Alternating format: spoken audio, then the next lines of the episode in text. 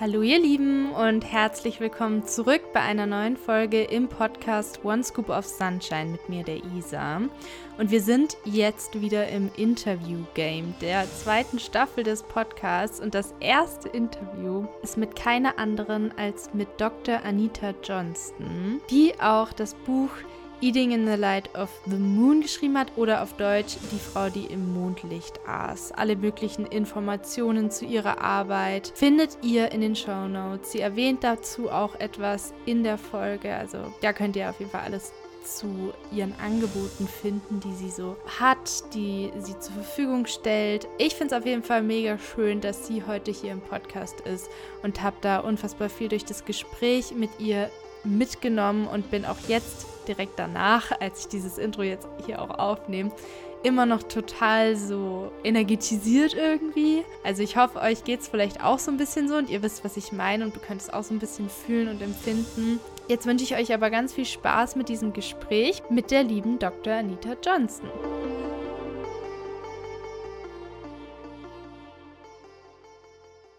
Hi, Anita, and welcome to my podcast. I'm so honored to have you here on my show. And also, I wanted to say that I've been doing a story on Instagram before, and I just know that there are so many people who read your book in the German community who are eating disorder recoverers or who are in this process who are just so grateful for you to, to take the time to be on my podcast. So, in the name of all of us, welcome here and thank you so much. it's a pleasure to be here. So, let's head right in. I know you um you have been on Kira's podcast Soul Food Journey before. I'm sure sure many of the listeners have listened to these episodes. I mean, the the second one was about the menstrual cycle, and the first one was about just your story and recovery in general. So let's just go back to a little bit of storytelling, which is always a good start into an episode. How did it all start for you to get into this work of helping people who have eating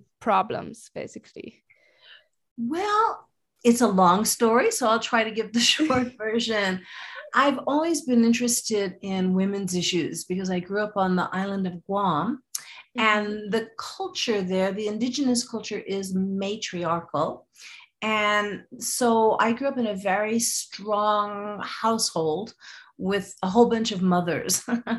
So I've always been interested in looking at women's experience and then as I became a psychologist, I was interested in the experience of the feminine, which is not the same as women, right? Mm-hmm. Because the feminine is a is a principle that exists in all of us, whether we're male, female, trans, whatever. It's um, a way of being in the world. But what I was noticing is that there's a big imbalance these days where the, the masculine principle, which is the part of us, ourselves that is logical, linear, goal, achievement oriented, is stronger or more emphasized than the feminine principle, which is emotional, intuitive, instinctual, and relational. And so I just started noticing this. And then many years later, after I became a psychologist, and I had done some research on um, the ethnic identity of Chamorro women, which is the indigenous culture I come from on Guam, I started supervising a psychology intern who was doing her doctoral dissertation on eating disorders in Hawaii. And so we would get together and talk about this. And I started to see there were certain patterns and there were in those days mind you this was a long time ago this is in the early 1980s and what we discovered is that there were a lot of girls and women that were struggling. So we said, well, gosh, there needs to be a center for this here. And there's so many people that are struggling with this. We looked at each other, and after a while, we started laughing. We said, oh, I guess we have to create it because it's not here. Mm. So created created this center and women of all ages, all sizes, all ethnicities, all kinds of struggles with eating in their bodies started showing up. Again, I was very curious. First of all, why was it girls and women? Because back then that's all that, that was coming for help. Why was it these girls and women? And why was the struggle around food and body? So again, the culture I grew up in was a storytelling uh, culture. And so, and as a psychologist, I was trained to be a story listener. So I just started listening to their stories as carefully as I could to see if I could discover what was it? What's the common denominator for all of these very, very different girls and women? And what I saw was another story the story about the emperor's new clothes, uh, that fairy tale where there was once this uh, uh, vain emperor, didn't care much about ruling his kingdom. I'm only interested in fine clothing and jewelry. There were a couple of con artists, and they came into town and they knew that this emperor was very vain. So they pretended to be tailors and they said, Oh, but our clothing is so fine, only those fit for their station in life can even see it. And so the emperor commissioned a whole new wardrobe, and, and the con artist pretended to cut and stitch clothing that wasn't there. But all the all the people who worked for the emperor went on and on about his fabulous clothing because they didn't want to lose their jobs. And even the emperor himself was, was just going on and on about how wonderful his new wardrobe was because he didn't want people to think that he wasn't fit for his station in life. So eventually the con artists, they left town and laughed all the way to the bank. And then there's this grand procession where the emperor is wearing his new outfit. But of course, he's totally naked. But all the townspeople were oohing and eyeing eh, because they didn't want their neighbor to think they were stupid. But there was a child in the crowd who said, but mommy, the emperor has no clothes on at all. And when this child spoke, it created a ripple throughout the crowd, and everyone saw the emperor for the fool that he was. And I started to see that these girls and women were like that child in that they had an uncanny ability to perceive subtle realities, to read between the lines, to, to perceive hypocrisy, to sense when things were not okay, even if everyone around them said they were. But because their lives weren't fairy tales. They were either met with, they were either ignored or rejected or ridiculed or in some cases abused. And so the struggle with eating and their bodies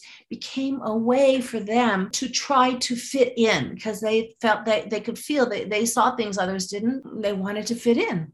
And so when I started to see that, I started to go, Oh, this is so interesting. Absolutely. I told you it was a long story. no, that's amazing. I also know that fairy tale. I just childhood memories came up of me watching it on television. it's very cool.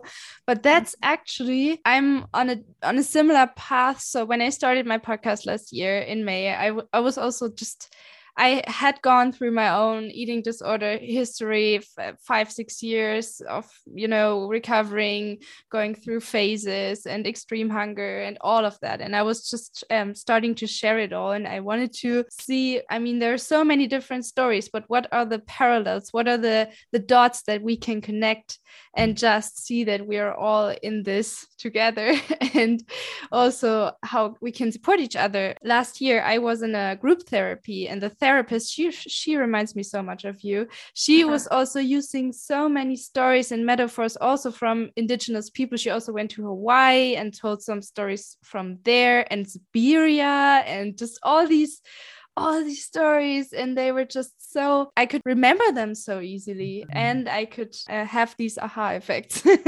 So that is also the way i'm choosing to to to do this and also glennon doyle who's one of my favorite authors who wrote untamed. She once said that authentic stories is what connects us and what has the potential to connect us and that combined with metaphors is just mm-hmm. magic and builds bridges in my opinion. So i absolutely agree with what you just said about the yeah. story well, and the girl it's in our bones right because yeah. the written word hasn't been around that long True. and um, so that you know for eons teachings and healings were passed down orally through stories. And it's mm-hmm. interesting because if you look at the word literal, mm-hmm. it actually means written, met as the opposite of mm-hmm. metaphorical. Right. And so our world has become way more literal, but it's in our bones this capacity to resonate with stories and find deeper, more powerful truths, we remember them. We remember stories. Yes, that is a nice expression of saying that it is in our bones and also very connecting and unifying to see it that way. So you you never struggled yourself with an eating disorder. I just understand that you saw this problem and you wanted to help and that is how you all how you got into it and the yeah i should have i should I, I have the right personality i'm mm-hmm. very emotionally sensitive i'm highly intuitive and mm-hmm. i think that had i been raised in a different place in a different time i probably would have had the struggle as well but I grew up on the island of Guam in the 1950s and 60s. Back then, nobody dieted. I wasn't immersed in diet culture. And as I said, I grew up in a in a culture that even though it was n- becoming patriarchal there was still the remnants of a strong feminine principle that existed in the culture as well. So i think i don't know for sure but i think that's why i didn't end up with an eating disorder. Well that's that's a good thing i guess but still you have this capacity to hold space for people and this empathy to see that I mean, I also think that many highly sensitive, intuitive people get eating disorders or other issues of that kind, which is what I perceive talking to lots of people who have it or have had it. Mm-hmm. And I can just confirm everything you said about this. It was mainly the school system for me, this mm-hmm. masculine do it, get it, work for it school system. We have a selective school system. So after fourth grade, you're 11 years old, you're like divided into different schools the smartest, the middle smartest, and the mm-hmm. dumbest in a way but you're you you shouldn't judge but everybody does in the background you know? It's just this kind of stupid game of hierarchy and always first, second, third, it's everywhere. So it's very hard to get into this feminine energy of yourself or to stay in it and allow yourself to feel when you just don't have the time or you you're not supposed to have the time. How do you teach that to people or how did you find that way yourself to be in this feminine flow for yourself? Mm-hmm. Yeah, because first of all, you have to understand being emotionally sensitive and highly intuitive is not the problem. The problem is that we live in a world that doesn't value that, often dismisses and denies and disregards it. So the struggle then is how can you be what I call thin skin, which is emotionally sensitive and highly intuitive, in a world that not only doesn't value it, but tells you you ought not to be that way. And worse, doesn't give you the skills that you need to be a thin skinned person in a thick skinned world. And there are skills so that you can really honor and value that aspect of yourself, but not be like a sponge where you're absorbing the nonsense of everyone else that's out there. So it's tricky because the feminine is about connection, interesting metaphor, right? That I believe it's the feminine language because metaphor is actually, you said it, a bridge across.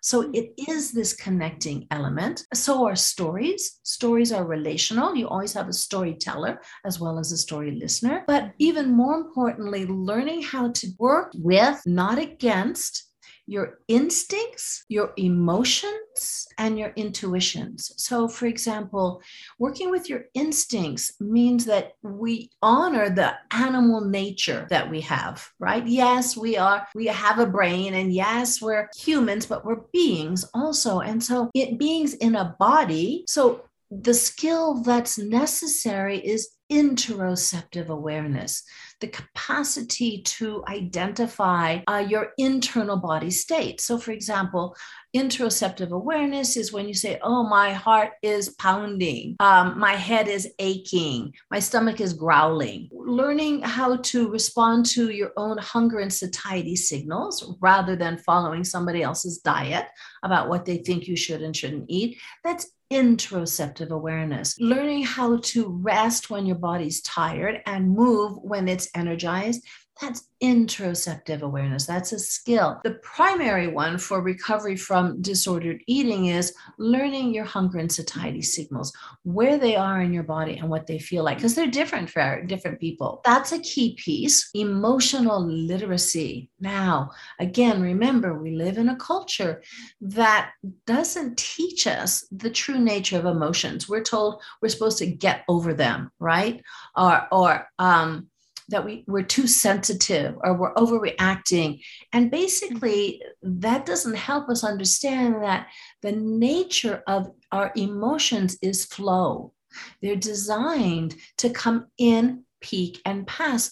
You can't control your emotions any more than you can swim up a mountain, right? Because it's energy, emotion, energy mm-hmm. in motion.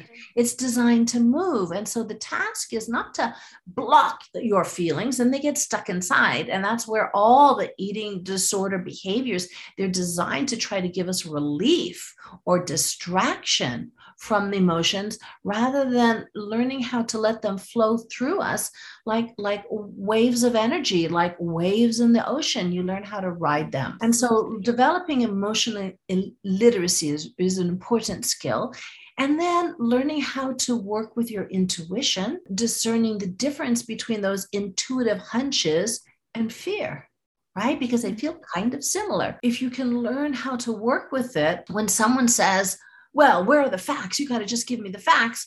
You can comfortably say, you know, I don't have the facts yet, but I do have this sense that something is not right, even though I'm not sure what it is yet. Mm-hmm. I have not listened to my intuition so many times, and it has cost me so many years, caused so much trauma. It was such an effort. Yeah. So I'm just over it. I'm just gonna listen to it as as crazy as things seem mm-hmm. that I do. And people are like, yeah. what are you doing? but I don't care anymore. You know, yeah, because the feminine understands there are other ways of knowing. Now, mm-hmm. you don't mm-hmm. want to just go operate solely on intuition. Then, then you do, you know, um, want to look for the evidence, for example. But where do you know where to look? Right. Yeah. Um, and so that's that's the job of your intuition that says, pay attention here, look mm-hmm. over here, you know, wait, wait, slow down. You gotta, you gotta notice this. So that's the way in which it works. So, mm-hmm. so these are skills a person um, can learn uh, when it comes to embracing the feminine principle and standing standing in it so that you're not buying into this idea that there's something crazy if you have intuition that that mm-hmm. there's something wrong with your body um, if you're needing to rest that you know you're you're overreacting or too sensitive if you're having strong emotions and, and mind you, experiencing your emotions is not the same as acting on them. You cannot control your emotions, but you absolutely can control the way in which you express them. And it's mm-hmm. the suppression or inappropriate expression of emotions that can contribute to eating disorders. Yes, and also other addictions in my experience. Mm-hmm. It's just very hard. I, am working on it right now, you know, to to let it flow and sometimes my rational mind is like okay first we we're gonna spend two hours working for uni and then we're gonna allow ourselves to feel and it's this masculine planning again planning yeah. it in to feel and let myself cry which i did yesterday yeah. i was like isabel what are you doing you could have cried two hours ago because you felt like it just let yourself cry and don't plan it in in your mm-hmm. calendar you know mm-hmm. Um, so uh, there's nothing wrong with the masculine principle. That's how you get through school, right? Uh, that's uh, yeah, how that's how you done. The true. problem is when it becomes out of balance mm-hmm. and and when your whole day when your whole week when your whole month when your whole year is taken taken up with goal achievement oriented activities or mm-hmm. thoughts mm-hmm. the feminine just gets um, exhausted and sometimes very angry. Mm-hmm. yes. Hell hath no fury like the feminine scorned. It's true. What do you think of people, maybe also males, or just, I mean, usually males. Let's talk about some some men here. I mean, we've always mm-hmm. talked about women. What do you think about males or men who are quite cool and rational because they feel like they have to be that in order to be successful and suppress their emotions? It seems like they don't have a problem with not feeling that much or that they are so used to this mask or whatever it is, this, these walls that they're just it. What do you think about that? Is that even possible that it doesn't have any negative effects, or are they just hiding it very well, or aren't they even feeling it? Well, we know the research men sure die a lot earlier than women. we know the research that says men who are single and live alone are way more depressed mm-hmm. and unhappy than women. You know, the feminine principle uh, sometimes they might turn to the women in their lives to provide that. And that creates problems in a relationship. Often these alpha males have very superficial relationships because to have intimacy with somebody, you have to have vulnerability and receptivity. And those are hallmarks of the feminine principle. You can't assume that they're not suffering in some way without that because the job of of the masculine is to help the feminine flow. The job of the feminine is to flow. Because if the feminine isn't flowing, nobody's happy. Mm-hmm. You're correct in that the culture encourages hyper masculine qualities and those that you know know how to do that they may do well financially but that's only one piece to our lives and we know that you know that's not going to buy you happiness yeah absolutely. In relation to this balance of the feminine and masculine energy because i feel like it's such an important it's such an important topic especially the past two years lots of people have gone through so many changes and change is something that mm. my rational the, the rational part of me i'm a I'm a Capricorn too, so I'm just very like I need my structure, and this is weird, and changes are scary, and everything's like floating, and I just feel surreal in a way and ungrounded, and I do get into nature, but it just it's just messing with my mind. What would you say how the feminine can help to flow through changes or just let them happen with more ease in a way? Okay, yeah, because the feminine is about slowing down, mm-hmm. right? Um, because it has to do with depth. It's internal it requires reflection. So, the way I look at these times, it's almost like the pandemic uh, was mother nature and and the earth is feminine right mother nature we don't say father nature and mother nature just sent all of us to our rooms to think about what we've been doing that's cool yeah pretty pretty so so we've been thinking, right? Everybody's been reflecting. Wait, is this the direction I want to go in life? Mm-hmm. Um, because if you have the masculine principle only, you may climb that ladder, that corporate ladder. You may achieve your goals. You put that ladder up against the wall, up you go, and then you get to the top and you go, oh, wrong wall. right? Mm-hmm. Because it's the feminine that lets us know moment to moment does this feel right? Is this okay? Because we have to tune in, not yeah. simply tune out. We're not accustomed to that. And so when things happen like this pandemic, everyone is just, I mean, think about it the whole world, it's a pandemic. I happen to believe that the patriarchy, which is not about men, it's about the imbalance of the masculine and feminine principle, it has been necessary because we've learned how to work with all kinds of technologies that actually connects the world, just like you and I are doing now. Mm-hmm. But it's gone as far as it can go without the heart, right? Without the heart, yeah. And so um, we can get information anywhere at our fingertips. Just ask Google, right? It's like it's there. Boom. Wow. Amazing. Mm. Where's the heart? If you're not connected to your heart, then wherever you're going is not going to take you where you really want to be. So I happen to believe that we're living in extraordinary times. And what I mean by that, the feminine is rising, mm-hmm. right? I'm old enough to know and to really see the differences between what's happening now and how it was 50 years ago. It's extraordinary. I'm not saying we're there yet, but that we can even talk about the feminine.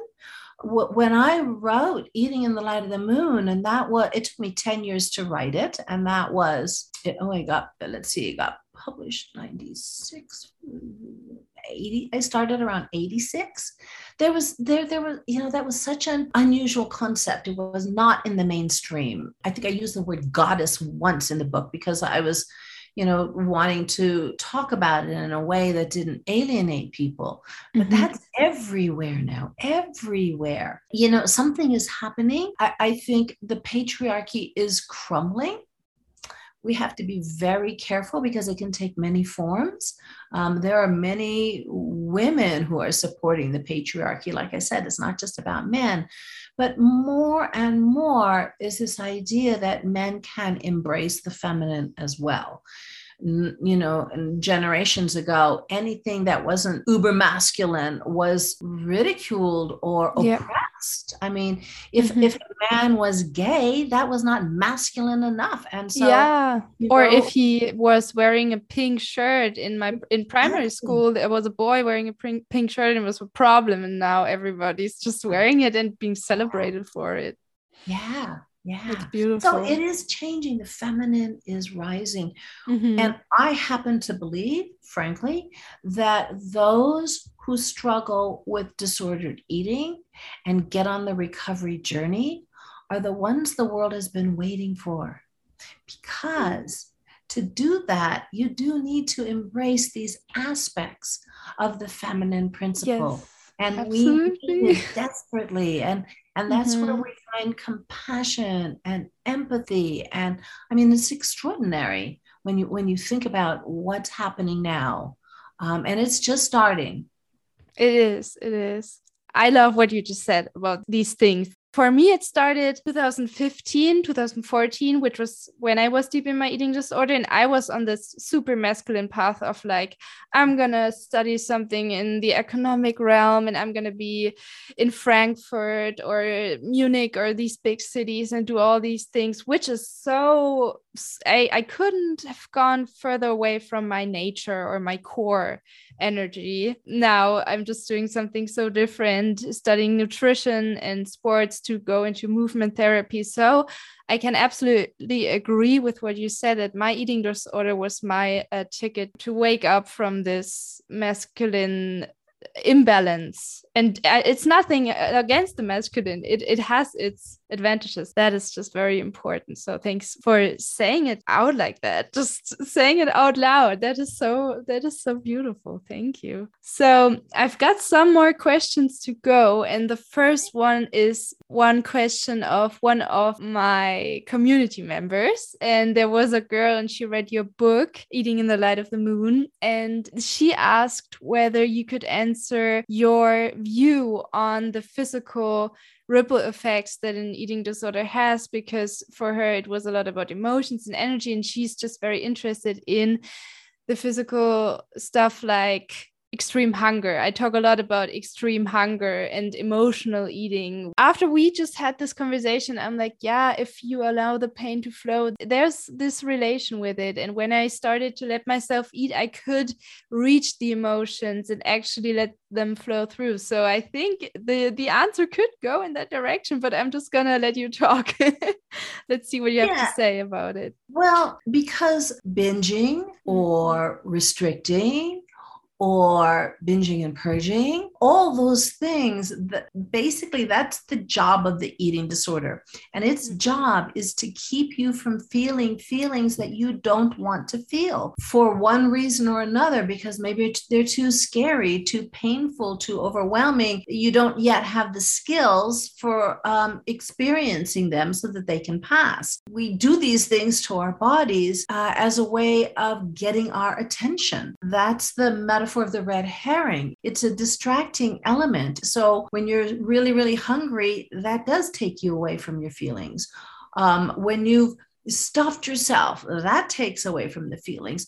If you're binging and purging, that's where you get relief from the tension that comes from not allowing those feelings to flow. That to me is the connection to the physical experience. I, am not sure that's the question she's asking, but um, um, I think she was if if you're recovering and you i don't know if you know about the minnesota starvation study where the people mm-hmm. just have to eat after they've been starving and ju- they mm-hmm. just can't yeah. stop yeah. and that actually went on for me for a very long period of time even when the emotional stuff got better it still yeah. was this physical nourishment okay. and eating and stuff so she might be relating to to that yes i mean there of course it's it's an eating disorder so you're dealing with a paradox because it's about food and it's not about food at the same time. Mm-hmm. It's about the body and it's not about the body at the same time.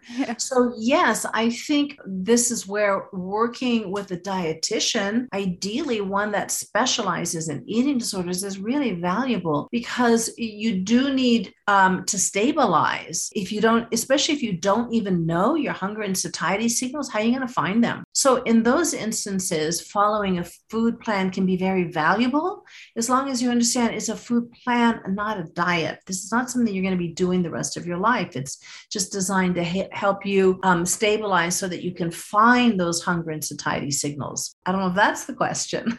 I think I think I can relate to that. For years, I didn't have proper hunger and mm. um, satisfaction feelings because I've I've researched it. It's something about the brain and the um, hypothalamus or something like that um, in English.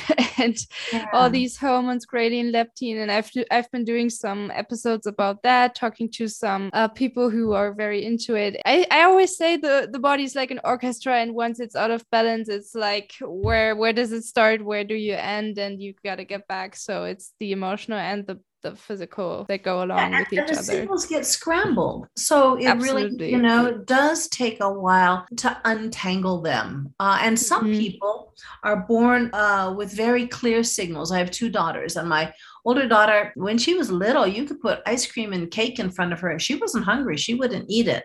My mm-hmm. younger daughter, for her, the signals got scrambled. So as a baby, she would just take the food and rub it on her body, right? It was like, um, so I, I there's a lot of different reasons that this can happen and that's why working with somebody that really can help you stabilize is valuable. Also who really knows about these things and can explain it to you and educate you. Yeah.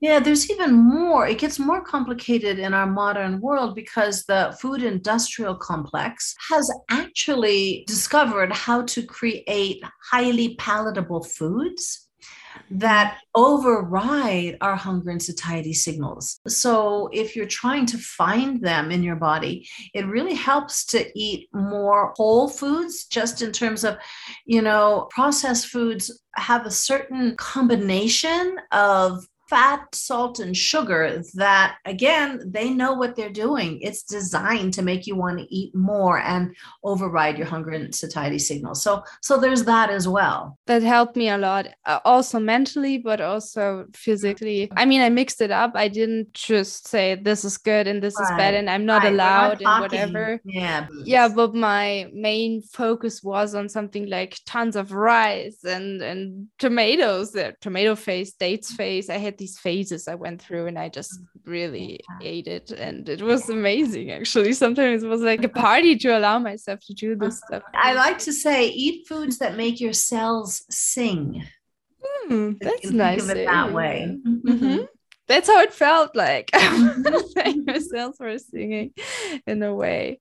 So um, you wrote this book eating in the light of the moon that many listeners might know. It's also available in german and i'll link it in the show notes. And i found on because i'm very connected to the moon so i just have to get into this. I found this quote from rumi saying on your website there's a moon inside every human being. Learn to be companions with it. Give more of your life to this listening I'm just someone, you know, who sits under. Yesterday there was this full moon, and I was sitting there, and I'm like with my crystals. Yay, let's go! I'm just, I love eclipse, the moon. A, a, full eclipse last night, so exactly. that was pretty. I watched it; it was pretty amazing. It was so beautiful. well, that's why I created the Light of the Moon Cafe, is mm-hmm. because many years ago, people used to say to me, Well, is there a workbook? How can I apply these concepts more to my life? And every single time I thought about writing a workbook, it just it did not light me up mm-hmm. until I had a friend who said, because I had been doing workshops all around the country and actually internationally, soul hunger workshops. And I had taught her how to do the workshops. And she said, Anita, I can't keep up do you think there's a way we could create these workshops online? And I went, gosh, I have no idea, but let's try. So that's how the light, she's, she was a dietitian. And so we put together all of our best activities and we created the Light of the Moon Cafe. And so that was hmm, 10 years ago wow. pretty close so the at the cafe it's women all over the world i have several interactive courses that are sort of like a workbook or a book club for eating in the light of the moon and we go through the the different chapters but every single day there are activities and there's a forum so we all respond on the forum i respond to all the comments and questions and we have live calls but it mm. really is a way of bringing these concepts to life so if anyone wants to go to lightofthemooncafe.com, there's the interactive courses, but there's also self-study courses. Those you can take at any time rather than waiting for, for a group to start. One of them is on assertiveness, which I think is the important recovery skill, the most important recovery skill. And this is where you learn how to connect with your emotions and instincts and intuitions and relationships with other people. And then I have one on cracking the hunger code, which is all about metaphor and how to find out what's the meaning behind the word the the the foods you struggle with. And then i have one on the feminine the four faces of the feminine psyche. So those are all self studies so i just want to let your listeners know that if they're if they want more there's more available at the light of the moon cafe and they can get a downloadable PDF specifically for them at lightofthemooncafe.com forward slash sun. S-U-N for your podcast. One scoop of sunshine. there's a downloadable PDF about about metaphor oh cool. I'll also put it in the show notes so people can can find what you just said. Well mm-hmm. that's so cool moon and sun. That is beautiful. That is an amazing offer also that you've got there for people worldwide so they don't just have to you know travel in the middle of the pacific oceans to do it. We can just do it here in germany and yeah. good old yeah, germany I have, I have free webinars and videos that you can just get at the light of the moon cafe. So there's something for everyone. Hmm. Wow. Amazing. Okay, so the book, right? It relates to the book and the moon. So, in relation to that quote, did you call it in the light of the moon because everybody sees the same moon and that's how we are connected? Or is it about the emotional within um because of you know the moon inside you? Well because i use the moon because in many cultures i think germany's might be the exception. The moon is considered feminine and the sun masculine. So in most cultures around the world uh, the moon is the symbol of the feminine. Do i have that right that it's not the case in germany I I don't know about it. I just I learned mm. it in Spanish about I think the Incas or Mayas or the Egyptians. there are so many yeah. that all, saw it. That all around, um, yeah. All in lots and lots of indigenous cultures. So the moon as a symbol of the feminine. So eating yeah. in the light of the moon mm-hmm. is bringing in the feminine and connecting that with eating. So that's how I came up with the title.